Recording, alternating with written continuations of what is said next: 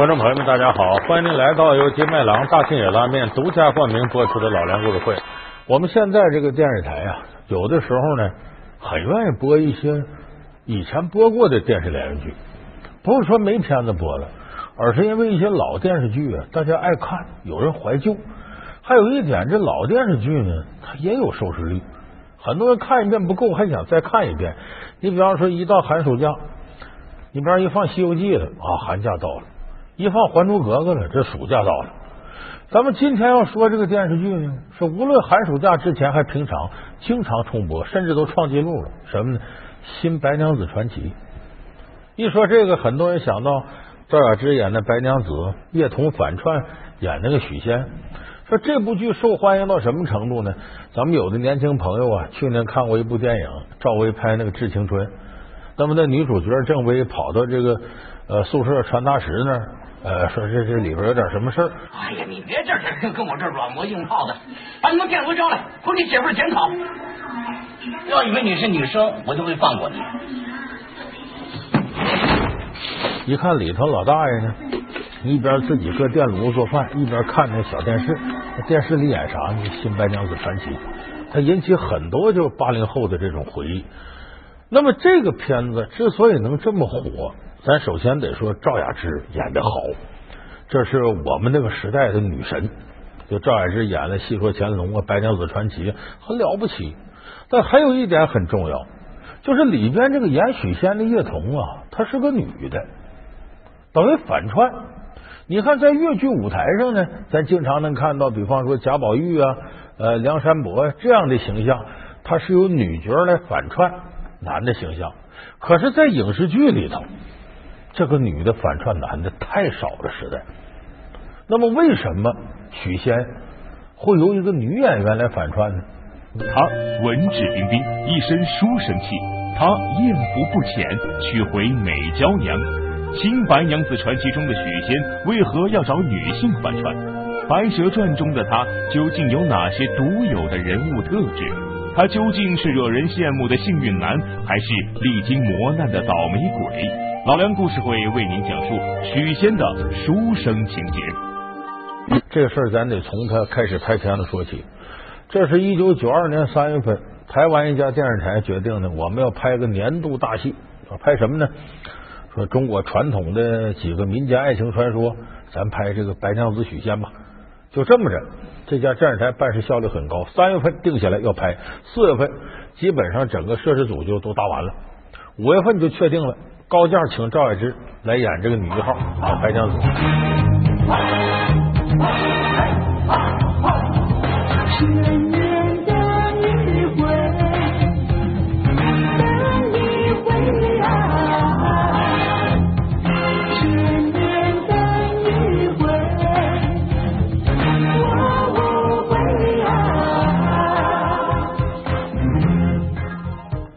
那么这些都定下来了，这男一号犯难了，谁来演？当时有一种说法说，为什么找这个叶童来反串呢？说赵雅芝挑的，说怎么赵雅芝非要挑个女的跟他搭对手戏呢？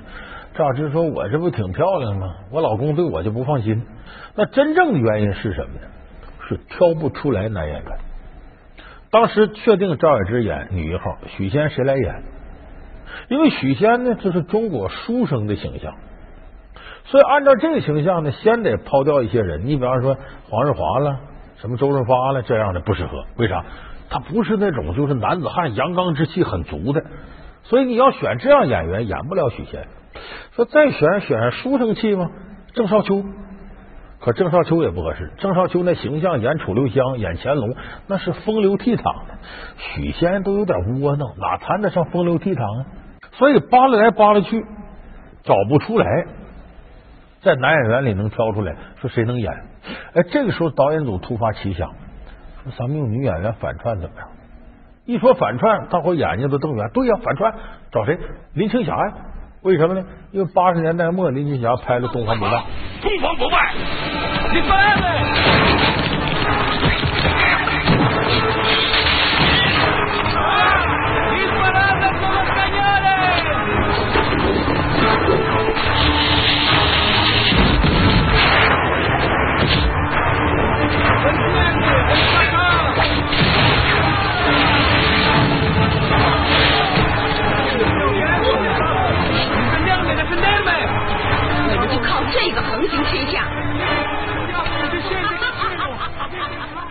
那时候正是林青霞就是等于第二青春焕发非常火的时候。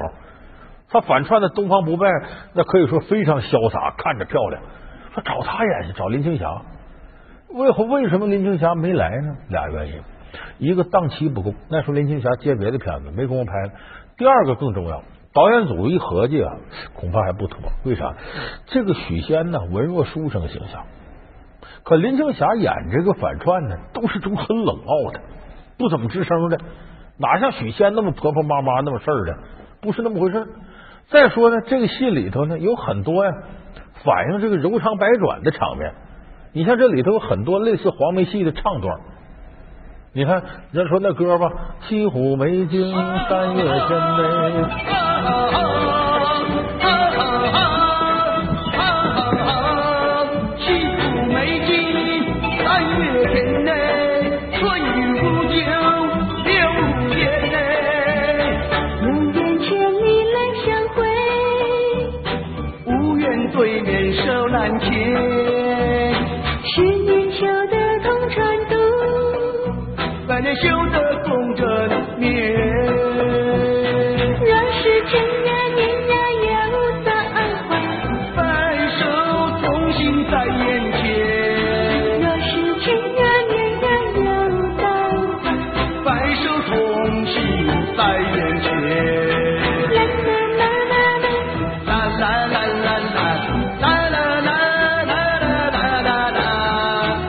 缠绵这个词你说你让林青霞演，站到那西湖船头上，十年修得同船渡，百年修得共枕眠，咔咔葵花宝典，你看不太好，这不大符合许仙那种懵懵懂懂的无知少年的坠入情网的那种感觉。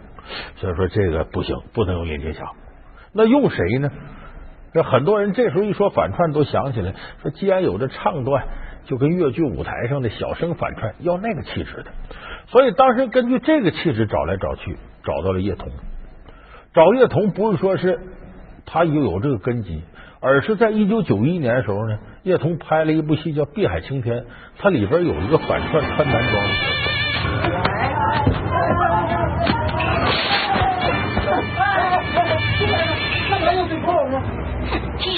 用冷水泼发情的野狗，可以使他们清醒清醒。敢说我们是狗？我看你活得不耐烦了。对不起，我不应该说你们是野狗，应该有更贴切的。哦，对了，禽兽，机关禽兽。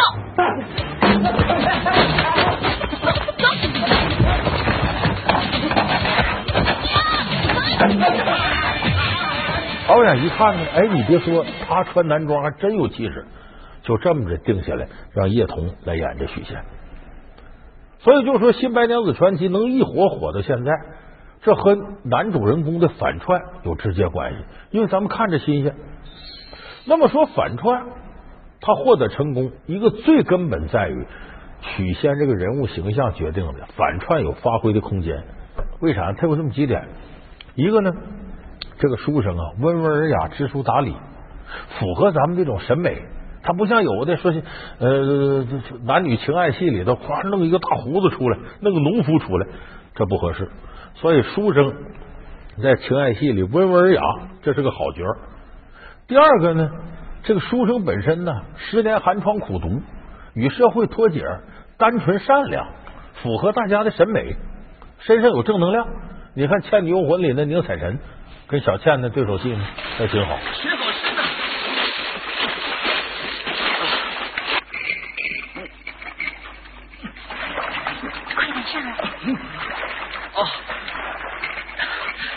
小姐，对不起，夜深了，太黑，我看不见。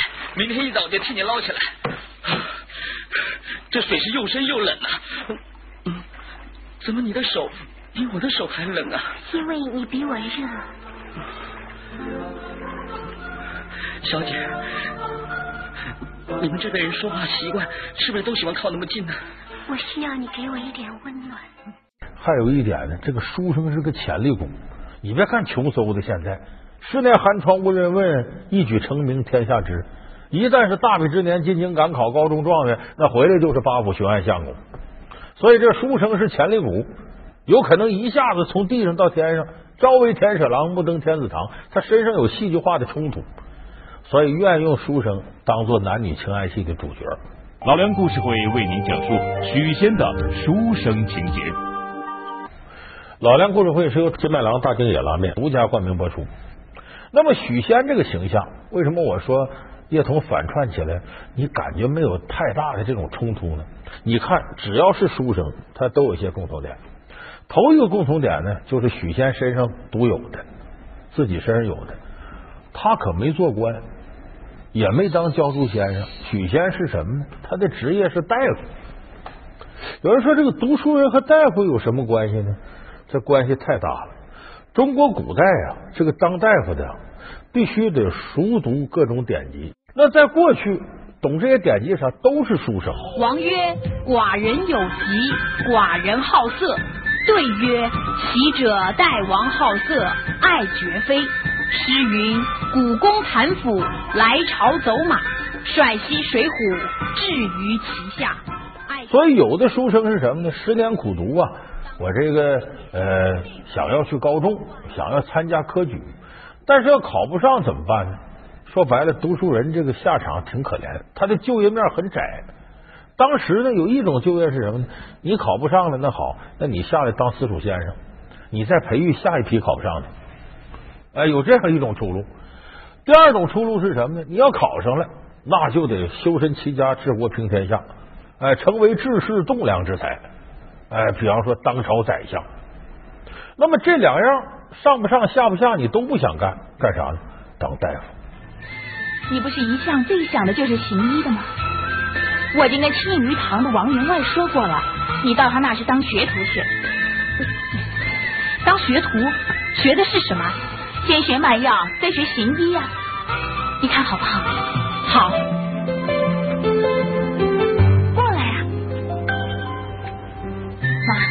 就是王员外。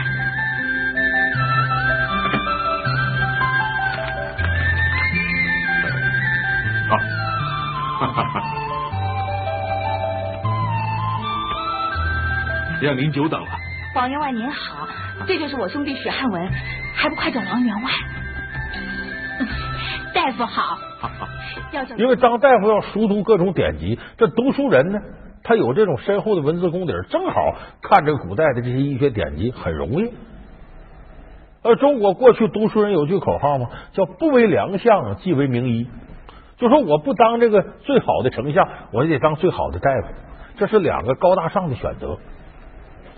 所以这里边呢，许仙呢，他选择当大夫，他为什么没有选择做官呢？不是许仙受不了十年苦读，他读书也能读，可是他是个什么呢？从小父母双亡，跟着姐姐长大的。他姐夫叫李公甫，是这个衙门里的公务员。他从小就看他姐夫啊，一天忙得要死，还经常挨长官训斥。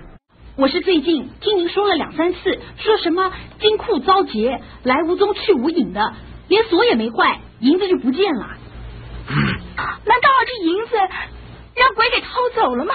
哎呀，真是见了鬼了！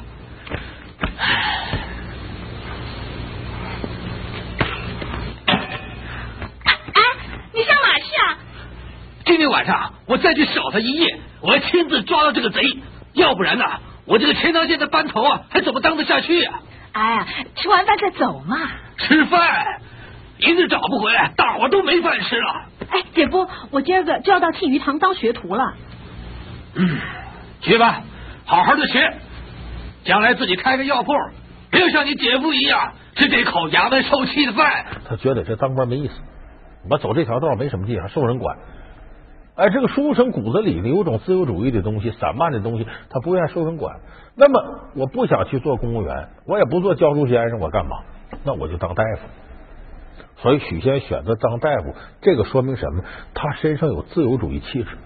所以头一个，这许仙呃没有做这个官，反而是当了大夫。第二个呢，这个过去的书生知识分子啊，比较爱幻想，就是操作能力不强，动手能力差。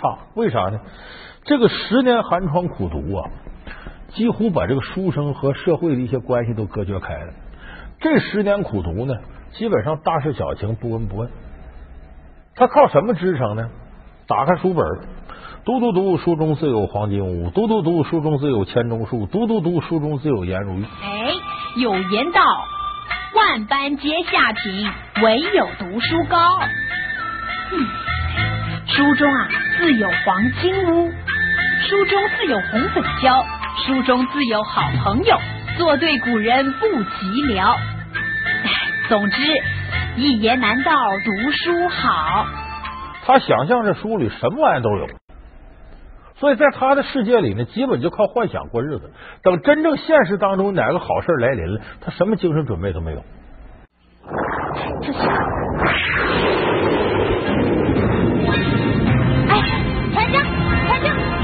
快把舱里的雨伞给我。哦。哎，快快！大姐。哎，我这把雨伞，你们先拿去用吧。那你自己呢？我不妨事儿，天有不测风云呐，你们快拿去。那你快回去吧。哎，相公，您的这把伞我怎么还你啊？哦，我往后再来拿就是了。好，那一定啊，记着双台上白虎。好。所以你看，许仙游湖借伞，看上白娘子了。哎呀，这失魂落魄了，赶紧登门追求人家，借着又还伞又干嘛的？你今天来又不是为了那把伞，那你的来意是？我，呃，我我我是，你是想念我们家小姐对不对？是的，呃呃不，不，哎呀，我我是个穷小子，怎么敢痴心妄想呢？对呀，我看你想也是白想了。老实告诉你啊，我们家小姐。她早已经有了人家了。什么？你们家小姐已经有人家了？嗯，对呀。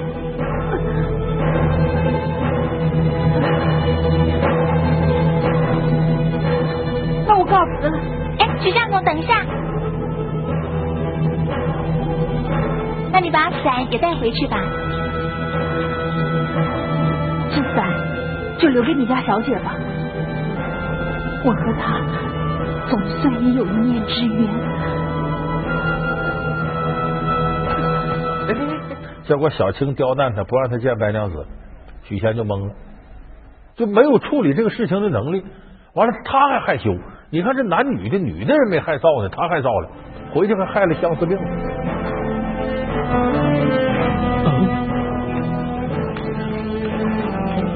你是许相公啊？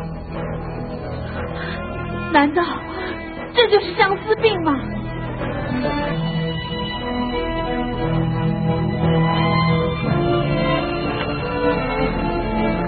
麻烦您老人家到药铺去走一趟。啊，好，好，好，我去办啊。哎，您休息一下。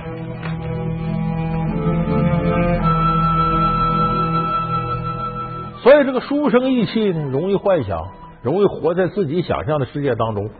他有那么种劲头，你说这样的劲头的话，让一个女孩演绎一个害羞的书生，那不比男人演绎更合适吗？所以这是他第二个特点。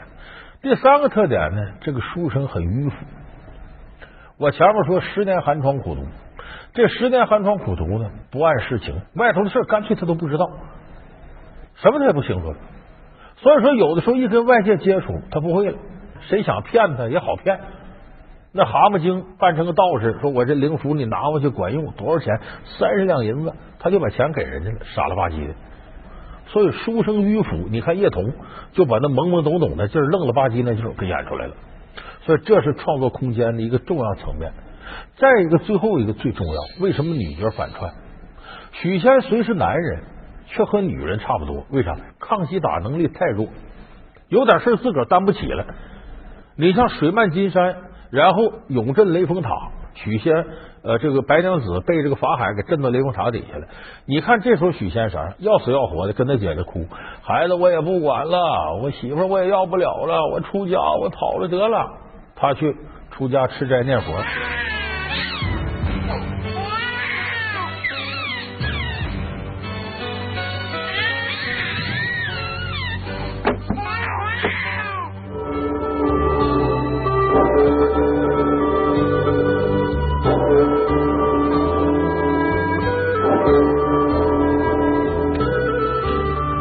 女施主能够豁然醒悟，跳兔是我。果然慧根不浅，老衲甚感欣慰。我已经想通了，与其在钱塘碑上，倒不如来金山寺修行，积聚功德。为啥？这是逃避。你这时候你不应该跑，为什么呢？你老婆是个丫鬟，你儿子呢？你得管呢。一个合格的男人、负责任男人，这时候不能逃避，你得把孩子养大呀，把孩子往自己姐那一扔，他算解脱了。这是逃避。所以这个许仙呢，表现的呢，抗击打能力非常差。为什么这么差呢？这是中国古代书生一个共有的心理特征，就是他十年寒窗呢。你那么想，为啥叫寒窗？寒门出贵子。假如说你家有钱呢，供个读书人还则罢了；要是没钱，你要改变命运，那可能读书是个差不多唯一通道。所以过去叫穷文富武嘛。可是说是穷文富武，你这读书你啥也不能干，你得认真读。家里爹妈就得把生活重担担起来。就你二十七八岁、三十多岁，爹妈还得养你。如果一旦娶了媳妇呢，媳妇里里外外又种地又孝敬公婆又缝缝补补洗洗涮涮伺候孩子都得他干，因为你得有空读书嘛。所以就说全家人之所以这么操劳，都在捧你一个人。你说你这读十年书要考不上，那罪过可大了。所以过去读书人，尤其这寒门，就出身贫贱的读书人，心理素质普遍非常脆弱，就受不了了。所以许仙由叶童反串，把这些软弱的特质都出来了。所以正因为这样，在过去读书人除非做官高中，一旦要不中，有的当不了大夫、教不了书的，就是废材一个。所以在过去有那么一句话吗？大家常说的叫“百无一用是书生”，就说这个书生，他一旦干不了刚才我说那几样，啥用都没有，就社会废材一个。所以越是到这个呢。激烈的年代，非常时代，往往书生越不被重视。所以咱们看初唐四杰杨炯有首诗吗？叫“烽火照西京，胸中自不平。牙璋刺凤阙，铁骑绕龙城。雪暗雕旗画，风多杂鼓声。宁为百夫长，胜作一书生。”就说你到真战争的年代，我宁可当个小百夫长，说白了就小排长、小连长，哎，我也比做个书生要强得多。就说，虽然中国过去重视科举，但科举诞生出来的人才也有经世致用的，也有一些人就是给皇上拍马屁的。就这个书生在封建社会里头，他的地位可能很高，但是骨子里头他对社会的贡献不是我们想象那么大。所以你从你分析许仙这个人物性格上，你就能看出，没有白娘子，他靠什么开医馆呢？他靠什么在西湖边悬壶济世呢？所以，其实一部《白娘子传奇》，我们可以把它看作是含蓄的讽刺中国古代读书人百无一用的可悲下场。他不是乖小孩，他不是模范生，他是城市里的痞子，也是创造奇迹的鬼才导演。为何他的黑色幽默获得票房的偏爱？一个是最卖座的电影导演，一个是最卖座的演员，他们是怎样走在一起，组成铁三角，制造中国式公路片？老梁故事会为您讲述。宁浩，我用真实。会是由金麦郎大金野拉面独家冠名播出。我们下期节目再见。